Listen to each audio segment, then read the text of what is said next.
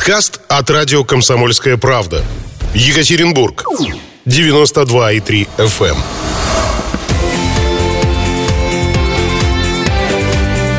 Эм. Картина недели. Я приветствую всех, кто сейчас настроил свои FM-приемники э, на волну 92,3 в Екатеринбурге или в Нижнем Тагиле 96,6. Ну и напоминаю, что также в Серове нас можно слушать на 89,5. Ну а все те, кто э, слушает нас не только в FM-диапазоне, но и через интернет-вещание, зайдя на сайт ural.kp.ru, мой отдельный пламенный привет. Меня зовут Людмила Варакина, и мне помогать будет вести вести эту программу Павел Кислицын, наш звукорежиссер. Темы, которые мы будем обсуждать, следующие. Почему до сих пор не могут тушить, потушить пожар в заповеднике Денежкин камень? Что случилось в Нижних Сергах? Является ли потоп природной катастрофой или в этом виноват человеческий фактор? Проверка Росздравнадзора показала, что в регионе большие проблемы в медицине. Что делать? И что даст объединение регионального Минздрава и управления здравоохранения Екатеринбурга? Вот эти темы мы обсудим с политологом, политтехнологом и вице-президентом инвестиционной компании АВС Групп Андреем Станкевичем. Здравствуйте, Андрей. Здравствуйте, Людмила. Андрей у нас э, не в студии, он на связи по телефону, поэтому, может быть, небольшая будет задержка, объясняю нашим радиослушателям. Ну что ж, традиционно мы начнем с информации о заболевших коронавирусом. Итак, в Свердловской области за минувшие сутки подтвердилось 248 случаев, случаев заболевания коронавирусной инфекции. Было подтверждено 7 смертей от COVID-19. Всего за время пандемии у нас в регионе умерло 200 220 пациентов. И напомню, что по числу выявленных случаев Свердловская область занимает второе место в стране, на первом Москва. В начале недели мы обсуждали приезд в наш регион федерального министра здравоохранения Михаила Мурашко. А Мурашко заявил, что приехал в Екатеринбург, чтобы устранить нарушения, выявленные в ходе проверки Росздравнадзора, который ранее проводил проверку работы регионального Минздрава. Комментируя ситуацию в здравоохранении Свердловской области, а, Михаил Мурашко дипломатично отметил, что в целом помощь у нас организована в соответствии с порядками, но, по его словам, видно, что есть есть вопросы, которые требуют доработки? Мы видим, что в Свердловской области сделана большая, огромная работа по развертыванию коечной сети. Это касается и стационарной части, и мобилизации сил э, работы на амбулаторном этапе. Более 6 тысяч коек работают э, на прием пациентов достаточно высокое поступление. Мы констатируем, что загруженность коек в целом составляет в районе 86%.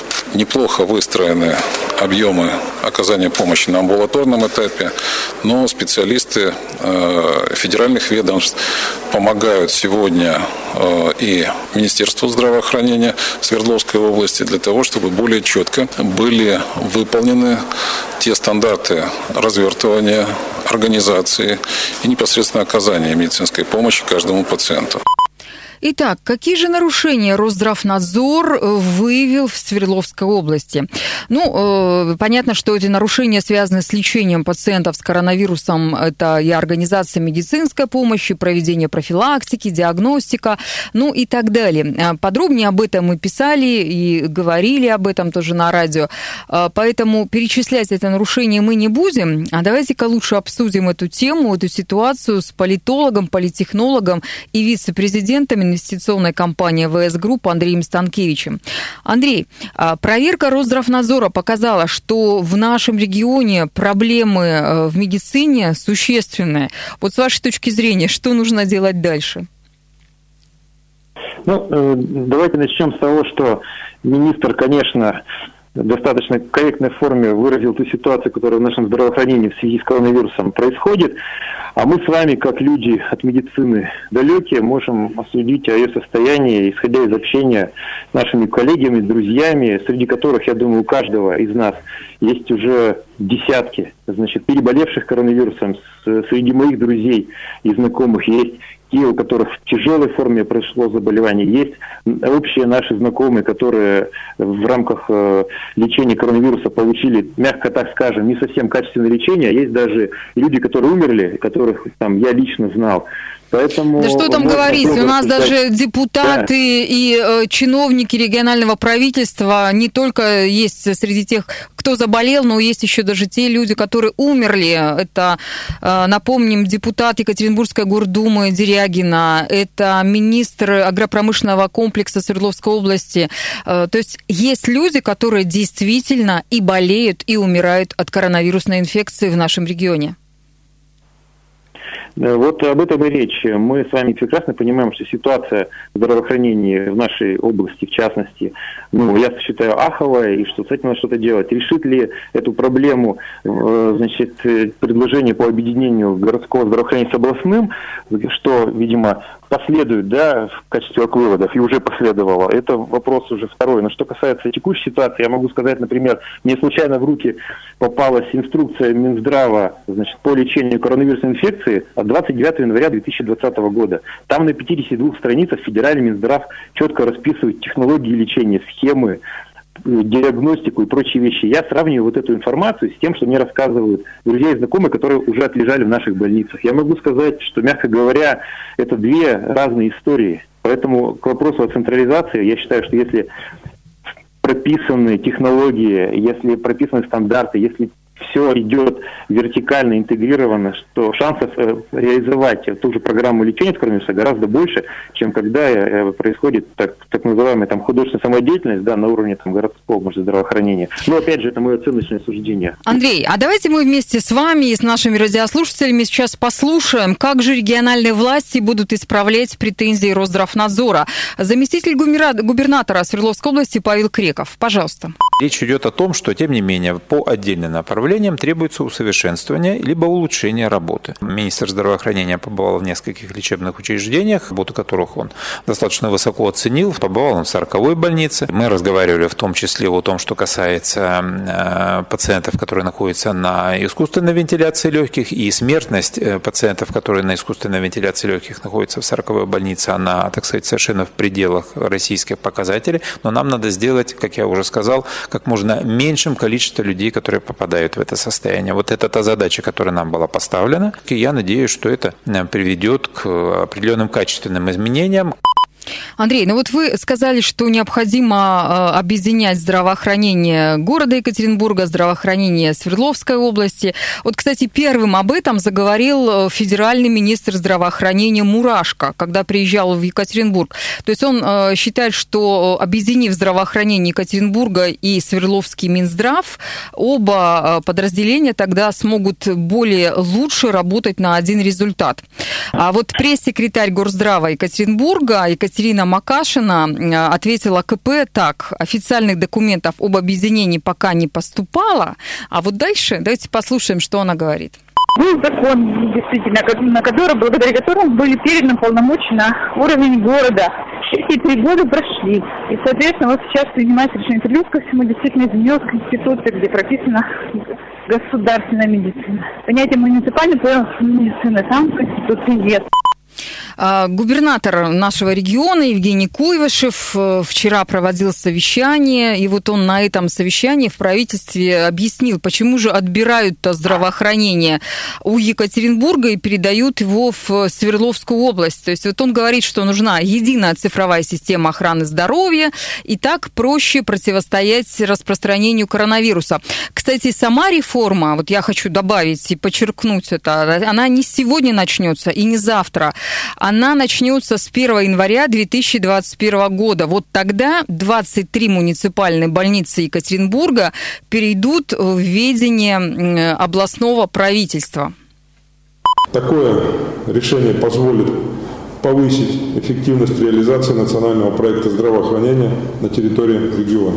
Несем корректировки в государственную программу развития здравоохранения Свердловской области и, в частности, объем финансирования программы планируется увеличить более чем на 800 миллионов рублей. Основная часть этих средств будет направлена на стимулирующие выплаты медицинским работникам, оказывающим помощь больным коронавирусом и пациентам из группы риска. Кроме того, предполагается более чем на 50 миллионов рублей увеличить объем расходов областного бюджета на предоставление единовременных денежных выплат в размере 5000 рублей отдельным категориям семей с детьми.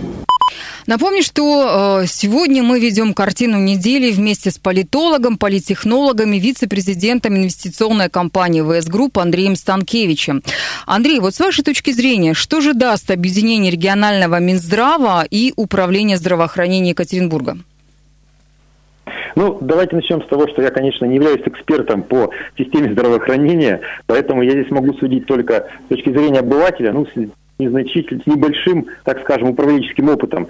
И с этой точки зрения могу сказать, что централизация основной плюс всегда эта э, система гораздо лучше управляется. Э, соответственно, она становится более прозрачной и при наличии, я подчеркну, качественных и качественного администрирования и качественно прописанных стандартов, конечно, такая система работает лучше. Но минус в том, что теряется так, так называемая кастомизация, да, если рассуждать на уровне там обывателя, опять же, э, клиенториентированность, да, то есть, ну, условно, чтобы было понятнее, это все равно, что гипермаркет, федеральная сеть, значит, и магазин у дома, да, в гипермаркете все красиво по стандартам, у дома все душевно, условно скажем. Но в ситуации, когда речь идет о финансировании государственном, и особенно здравоохранения, я думаю, эта аналогия не совсем подходит, потому что если э, покупая там хлеб в семейной пекарне тебе приятно, значит, что тебе улыбается продавец и ведет с тобой задушевные беседы, а хлеб, значит, пахнет там домом и создает, значит, приятные ощущения вкусовые, то в больнице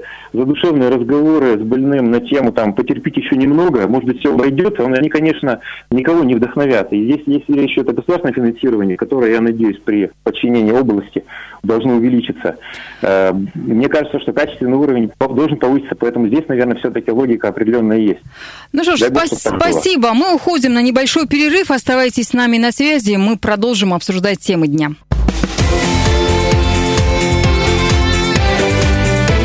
Картина недели. Продолжаем рассказывать о событиях этой недели. Напомню, что меня зовут Людмила Варакина, звукорежиссер Павел Кислицын, и еще один наш гость, один наш соведущий, это политолог, политтехнолог, вице-президент инвестиционной компании АВС Групп Андрей Станкевич. Он сейчас на телефоне а, с нами находится. Если, уважаемые радиослушатели, у вас есть что сказать по а, нашим темам, которые мы обсуждаем, или, может быть, предложить новые темы для обсуждения – набирайте наш номер телефона 3850923, 3850923, код города 343, или пишите сообщение на WhatsApp плюс 7 953 385 0923. Еще одна тема недели. Э, почему же до сих пор никак не могут потушить пожар в заповеднике Денежкин камень? Неделю назад, прямо ровно неделю назад, 17 июля, здесь произошла сухая гроза. Одна из молний ударила в густую лесную чащу, и из-за аномальной 40-градусной жары э, неделю назад это было, напомню, э, из-за того, что засуха невероятная стояла у нас в регионе, из искры возгорелось пламя, в буквальном смысле этого слова, и это самое пламя стало расползаться по заповеднику. К тушению пожара подключили подключились МЧС России, Минприроды. А, ранее помощь волонтерам оказывал вертолет Ми-8, который доставлял воду в труднодоступную горную местность. Но 22 июля вертолет отозвали в другую горячую точку, в Нижние Серги, где вечером 20 числа произошел серьезный потоп.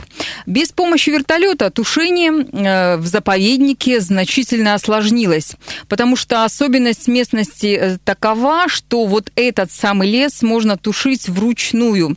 А за водой из реки э, спасателям, волонтерам приходится идти пешком несколько часов, потому что вот эта самая река Сосьва находится в трех километрах от места пожара. И получается, чтобы наполнить ранцевые огнетушители, огнеборные, природотворцам приходится по 5-6 часов идти по горам и по лесу до нее, а потом обратно. Вот что говорит пресс-секретарь заповедника Денежкин камень Роберт Карапетян. А, вертолет у нас забрали, мы не можем а, производить запланированные работы, то есть а, сегодня должны были значит, ходки быть вертолета от реки до расчищенной площадки, чтобы вертолет возил емкости от реки до площадки, чтобы люди могли эту воду использовать а, оперативно и тушить пожар. Но поскольку МЧС у нас вертолет забрали, сейчас, по сути, мы опять ходим пешком эти 4 километра до реки. Все носит вручную. В пресс-службе Главного управления МЧС по Свердловской области объясняют, что тушение природных пожаров не относится к компетенции МЧС, потому что задача МЧС – это защита населенных пунктов от огня, в том числе и от угрозы природных пожаров. Вот что рассказывает Наталья Зырянова, руководитель пресс-службы Главного управления МЧС России по Свердловской области. Борт МЧС несколько дней принимал участие и оказывал помощь, вот так бы я сказала, в ликвидации пожара на территории заповедника Денежкин камень. Но отмечу, что тушение природных пожаров не относится к компетенции МЧС России. Наша первоочередная задача это защита населенных пунктов и объектов экономики от огня и других э, чрезвычайных ситуаций. В Нижних Серегах у нас произошла чрезвычайная ситуация. Данный борт был задействован для работы в зоне чрезвычайной ситуации. Это первоочередная задача МЧС России. Денежкин камень, там работает группировка, работает авиалесоохрана. Это те люди, которые непосредственно, для которых первоочередная задача ликвидация природных пожаров. Они этим как занимались, так и занимаются. Наши силы вертолет, в частности, Ми-8 в предыдущие дни, э, лишь оказывал помощь основной группировке сил, которая работает в заповеднике. Задаю вопрос нашему эксперту, политологу, политтехнологу и вице-президенту инвестиционной компании АВС Групп Андрею Станкевичу. Андрей, как вы считаете, действительно ли э, специалисты вот прям целую неделю не могут потушить огонь, потому что нет вертолета? То есть это основная причина? Ну, на самом деле я проанализировал хронику, честно говоря, готовясь к передаче, и посмотрел, что вот по стечению обстоятельств странному, да, действительно, 22 июня, июля, когда пожар был на площади 5 гектаров, а вот после 22 стал 25, так выходит, что вот вертолет не полетал один день, и пожар увеличился в 5 раз. Это, конечно, печально, Э, при том, что я посмотрел расстояние до э, Нижних Серег 100 э, километров, в принципе, можно было на машине доехать за час, наверное, и лучше бы вертолет тушил пожар, чем, значит, возил министра. Но я понимаю, тут эксцесс исполнителя, видимо, когда руководство прилетает из Москвы, хочется максимально оперативно, значит, и качественно провести, значит, рабочую встречу, и, конечно, ну, пожарные, к сожалению, приоритеты расставили таким образом. Но это административная история. А что касается ситуации с денежным камнем, я бы предложил по-другому на вопрос посмотреть. Ведь мы же с вами помним, что в 2010 году практически 3,5 тысячи гектаров выгорело этого заповедника. Тоже все начиналось, видимо, с природных каких-то явлений, с грозы. И это вылилось в, по-моему, даже десятки миллиардов рублей значит, затрат на тушение пожаров. И я так понимаю, система... Более э, того, более того, вот этот выгоревший участок леса, он до сих пор не восстановлен. То есть вот прошло 10 лет, и за 10 лет э, там ничего не восстановлено и ничего не сделано. А ведь это заповедник, напомним, природный заповедник. Так вот, я, возможно, вас шокирую немножко, да, но я тут поизучал вопрос и обнаружил точку зрения э, уважаемых научных деятелей, в частности, вот э, в свое время некий господин, значит, вице-президент Российской Академии Наук, а, заявил, что в принципе э, история, э, значит, пожаров природных и лесных, и степных, она, значит, что называется, науке известна. Они всегда, вот он буквально пишет следующее, на самом деле они всегда способствуют эволюции ландшафта. Есть понятие сукцессии, смены типа растительности.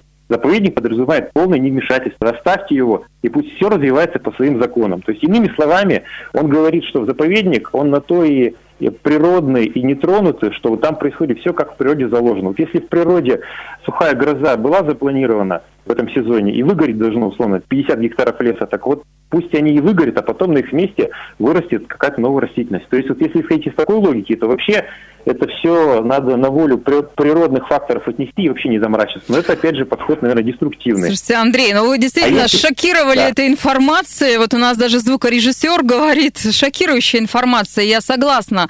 А, ну, если, допустим, вот пусть все остается, как вы считаете, на воле, не знаю, там, на воле Бога, природных стихий, вот пусть оно там горит и горит, а мы спасать не, не будем, ничего делать не будем. Но ведь я э, сказала в самом начале нашего с вами разговора, что 10 лет назад, когда здесь тоже случился пожар. А, там более трех гектаров леса выгорело. И тогда, в тот момент, э, ну, тоже, наверное, власти какие-то предпринимали шаги. Но вот за 10 лет э, на этом месте ничего не изменилось. То есть новый лес не, не стал расти, там растения новые не появились, животные туда, в то место не пришли. То есть, э, по сути дела, если сейчас тоже спасатели и специальные там волонтеры не будут заниматься тушением пожара, то у нас на севере Свердловской области и заповедник-то исчезнет природный. Согласен с вами, но ведь я не сказал, что это правильная точка зрения. Я сказал, что это одна из точек зрения. А альтернатива, например, это создание э, на границе с этим заповедником или внутри в какой-то части, например, национального парка. Да, чем национальный парк от заповедника отличается? В заповеднике нельзя делать ничего, только наблюдать, а в национальном парке ограничено, можно использовать в целях там, просветительских, развития значит, э, туризма, рекреации и прочего-прочего. Вот насколько я посмотрел в СМИ, э, наша там широко известная, там, уважаемая значит, корпорация УГМК и, э, имела какие-то предложения по созданию рядом или на базе Денежного на камне, а именно национального парка. Может быть, мы предпринимателей спросим, а как они это себе видели? Может быть, у ГМК за свой счет условно поставит в Денежном камне на расстоянии там, 5 километров друг от друга какие-то емкости, в которые будет знаю, дождевая вода попадать, и спасатели будут ходить значит, э, из ранца в ранцы набирать туда воды, а не ждать вертолетов. Вот, может быть, в этом смысле. Андрей, ну, вопрос. вообще, насколько я помню, конфликт у ГМК и конфликт заповедника Денежкин камень, он давний и длинный а потому что вот представители этой самой известной э, компании, они отравляют северные реки. И э, я помню, как тоже пресс-служба э, вот этого самого заповедника Денежкин камень публиковала огромное количество и фотографий, и документальных фильмов. Сейчас речь идет немножечко о другом. А почему у нас э, тогда вот не руководители этого самого заповедника, не Министерство природы, не там спасатели МЧС России, никто из них не позаботился и не сделал вот эти самые емкости с водой для того, чтобы в случае ЧП, в случае вот такого пожара, а, собственно, не, ну, не спасать природу, что называется. И еще один вопрос. У нас ведь в Свердловской области один всего один вертолет у МЧСников. То есть были вертолеты, которые были отданы в другие территории. То есть это опять-таки вопрос так же, как и в медицине. У нас медицина была оптимизирована, работа сотрудников МЧС тоже оптимизирована. И вот мы с вами что видим? Мы видим э, Росздравнадзор и Федеральное министерство в ужасе. Мы видим, что э, горят леса, и их не могут потушить, потому что нет вертолета. Может быть, вопрос в оптимизации и того, и другого ведомства? Вопрос в том, что, да, что не от хорошей жизни мы с этой ситуацией столкнулись. Где нету денег на вертолеты, где нет денег на емкости, да, а на секундочку, на 80 тысячах гектаров, а площадь заповедника Нищекан именно 80 тысяч гектаров, ну, я думаю, достаточно проблематично и дорого разместить там эти емкости. Значит, у государства на это денег нету. Поэтому я и говорил о привлечении бизнеса, потому что он бизнес, в частности, крупный бизнес, он готов какие-то деньги инвестировать. И ведь, э, возвращаясь к УГМК, даже если что-то происходит там с реками, ведь там ничего не поменялось. Ведь УГМК не закрыла это шимурское месторождение, не прекратила добычу. Надо искать компромиссы, надо выжимать из э, потенциальных инвесторов э, все, что можно полезного, а все, что они делают вредного, пытаться нивелировать, минимизировать, ну и контролировать как-то. Ну что ж, э, принимается такая версия. Действительно, бизнес должен помогать. Я знаю, что вот сейчас бизнес помогает э, едой, водой и какими-то другими там медикаментами тем волонтерам, которые сейчас э, работают на вот это на спасение вот этого самого заповедника. У нас сейчас новости, затем вновь возвращаемся в студию. Картина недели.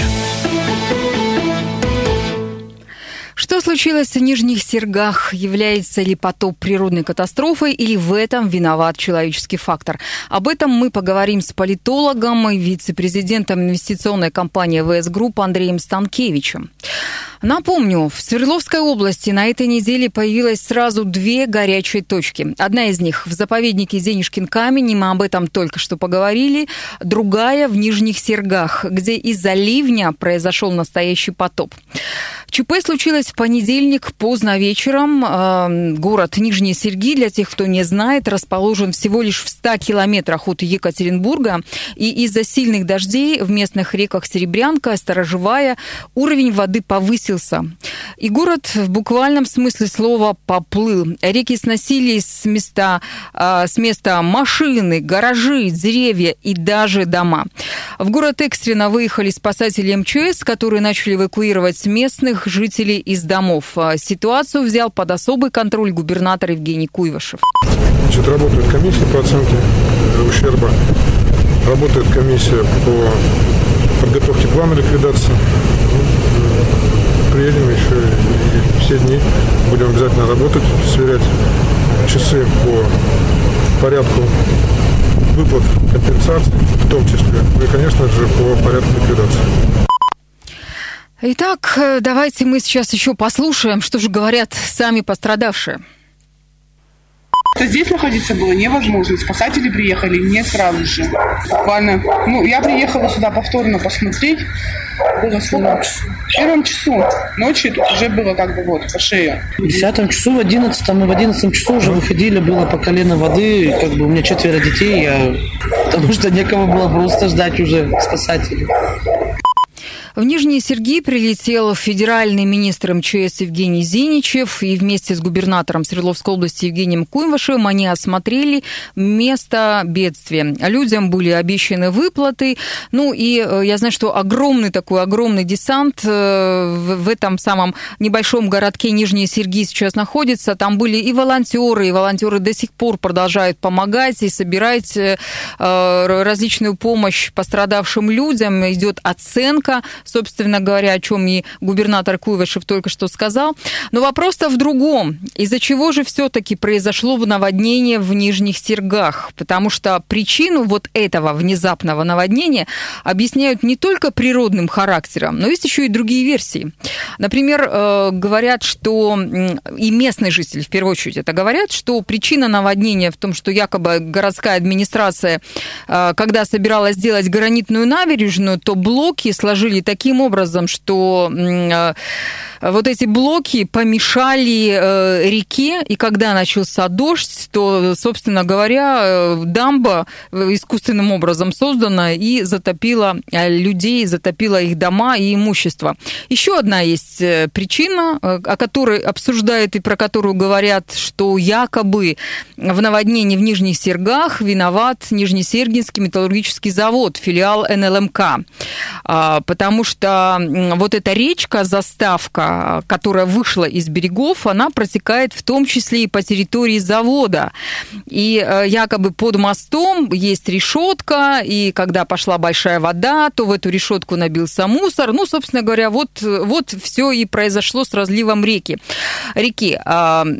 Как вы думаете, Андрей, обращаюсь я к своему собеседнику, к нашему эксперту, политологу, политтехнологу и вице-президенту инвестиционной компании АВС Групп Станкевичу Андрею. Итак, Андрей, как вы думаете, а, какая из этих версий все-таки правдива? Потому что версий три, напомню. Ну, давайте начнем с того, что в последнее время конспирология, конечно, большую роль играет в жизни нашего общества, и версий всегда будет масса.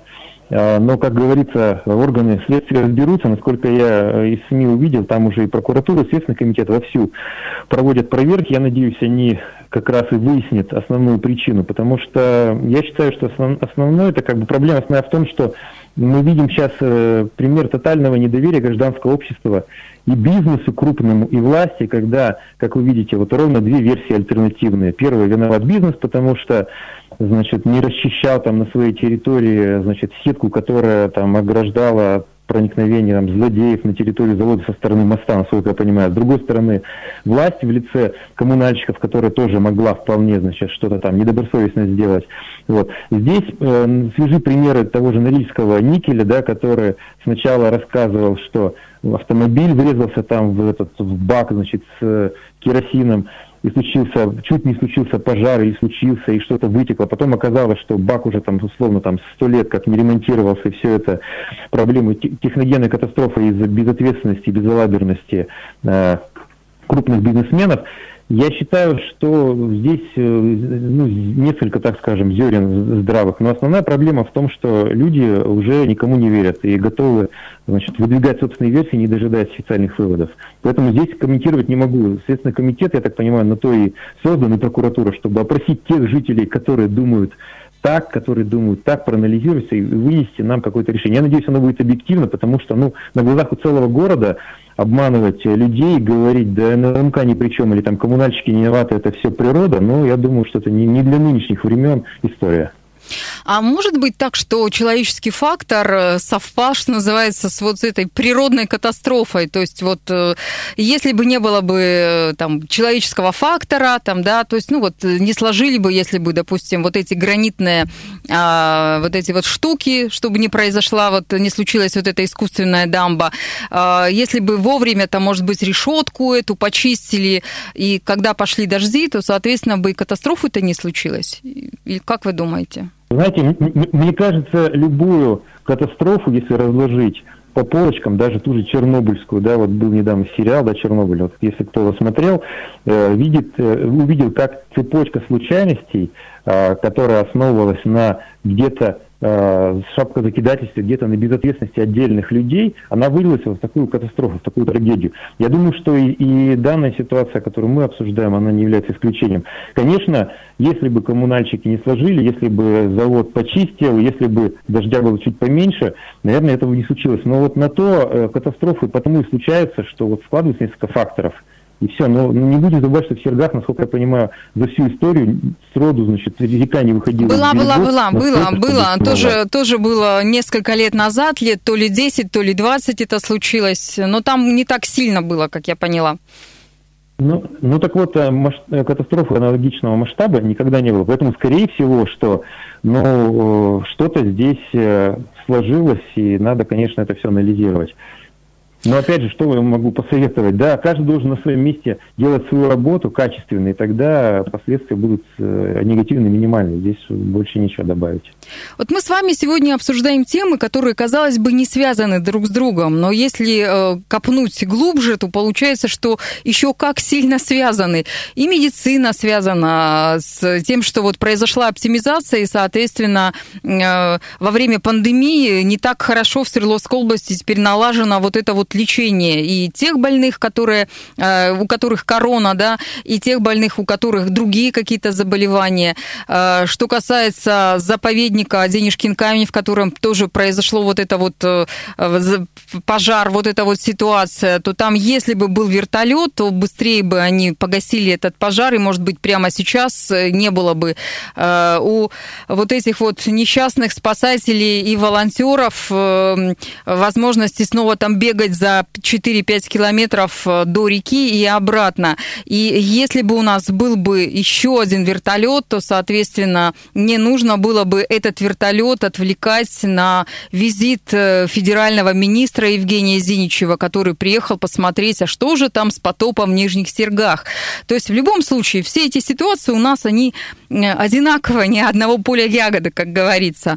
Ну а с вашей точки зрения, что общего-то вот в этих трех э, моментах, трех ситуациях, трех э, событиях недели, о которых мы обсуждаем? Я с вами полностью согласен, э, но я бы здесь хотел разделить два понятия. Есть понятие оптимизации, а есть понятие сокращения. Так вот, оптимизация, чем одно от другого отличается? Оптимизация – это когда ты, условно, за меньшие деньги сохраняешь бизнес-процессы с минимальным ущербом для качества, насколько это возможно. А сокращение – это когда тупо обрезается финансирование, и после него пропорционально сокращаются, значит, целые там звенья в цепи. Так вот, э, в данном случае, который мы с вами рассматриваем, вот было произведено сокращение, мне кажется, да, при том, что установка была на оптимизацию. Это, конечно, соблазн для людей, которые отвечают для чиновников в первую очередь за оптимизацию, особо, так скажем, не вникать, а просто сказать, дорогие друзья, у вас было три вертолета, сейчас будет один. А дальше сами думайте, как вы будете выкручиваться. То же самое и с больницами, то же самое и с сергами, да. Все понимают, что жизнь лучше пока что у нас не становится, денег становится меньше, надо просто садиться, включать мозг и думать, как нам максимально попытаться обеспечить функции государства в этих направлениях, на существующий бюджет. Это как в семейном бюджете. Когда в семье становится меньше денег, э, не переходит же на хлеб и воду, да, просто покупать хлеба становится в два раза больше, там, и воды в три раза больше. Э, держатель семейного бюджета начинает думать, да, вместо там мандаринов, значит, мы покупаем а, значит, апельсины, да, если они дешевле, но, но не исключаем цитрусовые из рациона. Значит, вместо, не знаю, молока, условно говоря, топленого покупаем молоко там простое, но просто функция и жизнедеятельность организма должна поддерживаться. То же самое и в государственном управлении. Если денег мало, это не значит, что надо чего-то отказываться, значит, надо уменьшать потребности прямо пропорционально. Поэтому Спасибо. Это был политолог, политтехнолог и вице-президент инвестиционной компании АВС Групп Андрей Станкевич. И в конце э, короткое сообщение от Константина. Нужны летающие дроны. С водой везде плохо, речки высыхают, дождей мало, лес загорается как порох. Ну что ж, на этом мы прощаемся с вами. До свидания. Радио «Комсомольская правда». Более сотни городов вещания и многомиллионная аудитория. Екатеринбург 92 и 3 FM. Эм. Кемерово 89 и 8 FM. Эм. Владивосток 90 и 4 FM. Эм. Москва 97 и 2 FM. Слушаем всей страной.